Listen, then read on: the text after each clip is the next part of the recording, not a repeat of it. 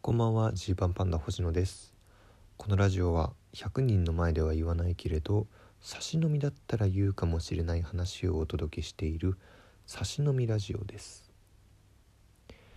ちょっとねびっくりするようなお便りの連鎖奇跡的なつながりがあったんで紹介したいんですけど4日前ぐらいにね、えー、たまにメッセージをくれる方まああの仮で林さんと読みますけど、まあ、その林さんからメッセージ来てあの、まあ、この書き方もなかなかあの面白いんですけれども、えまあ、いろいろ書いてくれた後にえっ、ー、とこれを言うとどうなんでしょう？怖いですかね？実は同い年で隣の高校にいました。個人的な接点はないですか？っていうコメントが来たんですよ。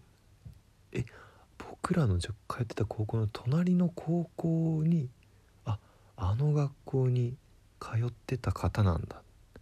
なんとなくまあ僕らは分かりますよね。でまあお会いしたことはないけどそうなんだと。でずっと見てくれてるらしいんですよ。でねコメントで無敵感のあった当時からいろいろ乗り越えられ今は各方面への配慮や丁寧さが素晴らしく応援し続けていることが誇らしいですというコメント。いただきました。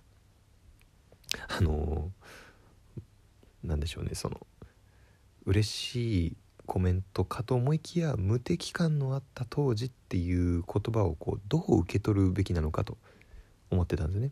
無敵感とは何かっていう話。でそんな方がいるんだと。14年前ぐらいから知ってくれてんだと。びっくりしていたところですね。また今日かな？別の方からメッセージ来て、えー、私がジーパンパンダを初めて知ったのは10年くらい前かん？10,、えー、10年くらい前かな？もっと前かなという。ネットか何かの記事で見たんだよね。その時は結成日が2008年で所属先がフリーになってたなという。ってことは本当に高校卒業するしないぐらいのタイミング。大学入りたてぐらいのタイミングなんでしょうね。うわマジかと。そんな時から知ってる方がまたもう一方いらっしゃってと。びっくりして。なかなかいないんですよそんな方。で、えー、コメントが続いていて、えー、すごく印象に残ってるのが2人ともインタビューの答えがすっごい尖ってたってことって。書いてあるんですよ。え？って。めちゃくちゃ焦りました。私はその記事を読みながら頭いいのにこの受け答え面白いと思ってるのかな？それとも学生時代の思い出作りって思ってました？ごめん。だから私は元アンチかもしれないっていう。これびっくりしましたね。でハッとしましたね。待って待って。でも言われてみたらそうだったかもと。なんかね嫌な嫌な予感がし始めるんですよ。嫌な汗かいてきて。でねさらにその人のコメント曰く、えーまあ、NHK 新人お笑い大賞を見て優勝したところを見て、えー、なんか受け答えも全然尖ってないし自分のキャッチコピーを「星の王子様」とか言ってた彼が王子様じゃなくて会計士になってるじゃんってすごく驚きました。え待って俺星の王子様って自分で言ってたのっていう衝撃ね嘘でしょと思いました。まあでもそうなんだろうな。うん。あのー、まあまずまずえ僕のキャッチコピーが星の王子様だった時期なんてもちろんないですうん僕はもうずっと星野と呼ばれ続けてきたのでまあ、あったんでしょうね多分自分にキャッチコピーをつけるならみたいな。いやまあこれはね、まあ、今思ってもこの質問むちゃくちゃ答えるのむずいよって思うけど。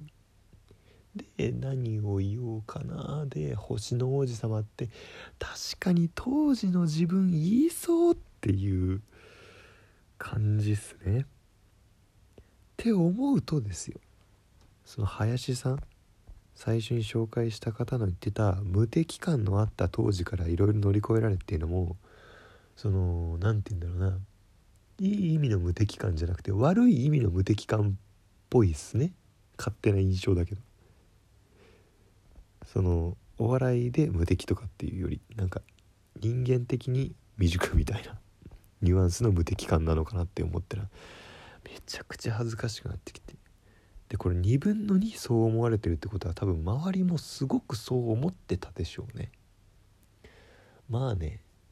まあ思い返しても当時の自分たちはすごく未熟だったというか。まあ例えば2008年キングオブコント出た時、まあ、第1回キングオブコントのエントリーナンバー1を僕たち獲得してるんですけど。これすごいですよね。でね、まあ、第1回大会でしょ。でカメラもすごい来ててさ初日ですから取材陣もいてその中のエントリーナンバー1が自分たち。なんて運命だとこう思ったんすよね。でしかもしかもですよ。僕ら本気で優勝すると思ってましたからね。優勝するぞおおとかじゃなくて本当に優勝をするんだと思ってたんです。どれだけ自分たちが学園祭で受けたか。ね。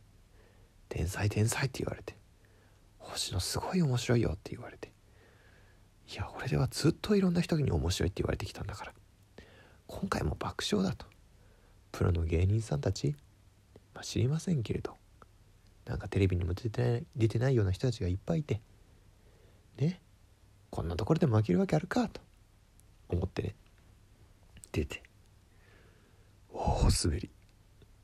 今でも忘れないあの空気感。あんなに渋谷テプコホール今今でいうシダックスカルチャーホール。あんなにお客さんがしっかり入っていて大きな拍手の後ね。では予選始まります。キングオブコントの歴史が始まります。まずは1組目ジーパンパンだパパパパパってすごい拍手の音聞こえて何組か紹介されてなんまあ6組続けてどうぞみたいな感じでこう行った時にあんなに受けないと。人がいて。あんなに人がいてあんなに笑い声起きないことあるんだっていう。衝撃ね。まあそれで初めてぐらいにちょっとうん鼻っ端折られたっていう感じでしたけど。結局ね結局まあなんだろう。本当僕らはねあのアマちゃんなんですよね要は。まあ一平わかんない。一平はね家庭的にいろいろ苦労とかあったかもしんないけどまあそれはそれでまた別でいろいろ喋りたい話ではあるんですけど、まあ、特に僕なんて何の不自由もない生活を親にさせてもらってでね強いて言えば、えー、小学校の途中で引っ越しをすることになって、えー、住んでる区が変わっちゃったんで中学校はみんなと同じ中学校に上がれないってなって僕は転校とか絶対したくなかったんでみんなとずっと一緒にいたかったんでマジかよってだけ。それだけ。でもそれで中学受験することにして受験して、えー、学校入ってその中でもね勉強頑張れば先生褒められるしなんかいいやつみたいになって別に大していいやつでもないけどなんかいいやつみたいに言われたりしてでお笑いやったらすごい褒められて。ね。えっていう結局そのいい面ばっかり味わってきてた人生だったんでしょうね。もちろんそんな自分とか僕らを見てこの方々が言うようにうわって思ってた人が絶対いると思うんですけどあのやっぱそれって直接言うことってあんまりないしで、まあ、今だったら SNS とかでどうなるか分かんないけど当時はその発信が結構片道通行というかね一方通行という感じだったんでそういうことに気づけなかったんでしょうね。それでこうなんだろう。なんか受けなきゃ面白いこと言わなきゃキャッチコピーは星の王子様ですって言ってみたり星の王子様って聞いた時に他の人がどう受け取るかとかをその世間がどう見るかとかっていうことまで考える、えー、力がなかった。バカだったということですね。それがやっぱね、まあ、10代から二十歳ぐらいまでの僕をすごい作ってる気がして、まあ、会計士の試験目指してた時もそうですからね。なんで俺だけこんなに苦労しなきゃいけないんだっていう。周りの大学生なんてクソくらいと思ってましたから。それがやっぱなんかあ逆にそういうなんだろう向こう見ずな部分があったからお笑いを本当に始めてる気もするんですよ。他の方他の芸人の人たちってやっぱいろいろ人生で紆余曲折あったけどお笑いに進もうとかずっとお笑いの世界にリスペクトがあったけど自分がやるのなんてと思ったけどいや行こうみたいな踏み込むっていう感じだと思うんですけど僕らはその見てた時間よりやってた時間の方が長いんじゃないかぐらいこう舞台に出てる期間が長いのでそれももっともっといろいろ勉強してもっともっといろいろ知ってから始めるべきだったようなことをこう何の気なしに始めて若いからちやほやされてみたいな時期があったと思うんでなんかねそうなんかすごい思い出したんですよ。あの当時とあ当時の自分たち振り返った時のハッとさせられる感じがねこのお二人のメッセージが偶然同じ時期に来たことによってうわってこう個人的になったっていう。だから今の自分たちとかどう思うんだろうねこれから。まあなんかそういうね過去を振り返られるようになったっていう意味ではちょっとは成長してたのかなと思うけど。これが4050まあ40とかになって今のラジオトーク聞いたら「いてー」って思うのかな。それまでに消します。はい、えー、本日はお開きです。